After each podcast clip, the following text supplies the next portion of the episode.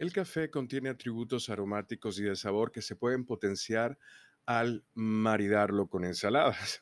Los granos tienen notas que evocan al campo, al huerto, a las frutas, a los frutos secos, a los vegetales, por lo que combinan perfecto con estos alimentos.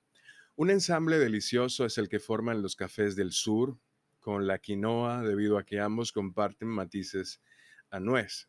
Los cafés sureños presentan tazas dulces de baja acidez que se llevan bien con una ensalada de quinoa, nueces, pimiento rojo, pimiento verde, aguacate, jitomate. Se pueden acompañar con un aderezo hecho de aceite de oliva virgen extra, jugo de limón, una pizca de pimienta negra y hojas de perejil. Otra combinación son las variedades de café con leche, como los capuchinos y los lates, con la ensalada caprese, la cual está elaborada con queso mozzarella, jitomate, albahaca, aceite de oliva y vinagre balsámico.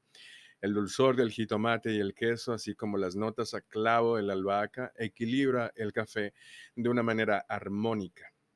Para degustar los cafés con perfil terroso y notas un poco a vegetales, como los de la parte norte del país se recomienda una ensalada de espárragos, jitomate y queso.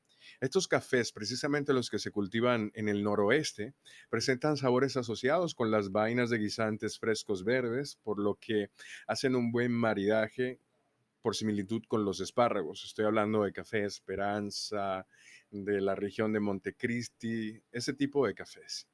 Una propuesta más arriesgada es la del canadiense François Chartier, investigador de aromas y creador de recetas en las que armoniza los alimentos más inesperados. Él sugiere que degustar aceitunas negras con café es una exquisitez. Él es el autor del libro La cocina aromática y revela la clave de, los, de las aceitunas negras está en deshidratar en el horno para desarrollar notas tostadas que nos recuerden el café y el cacao. Y también se pueden consumir de postre espolvoreando encima cualquiera de estos dos alimentos. Así que ya saben, intenten combinar ensaladas y café.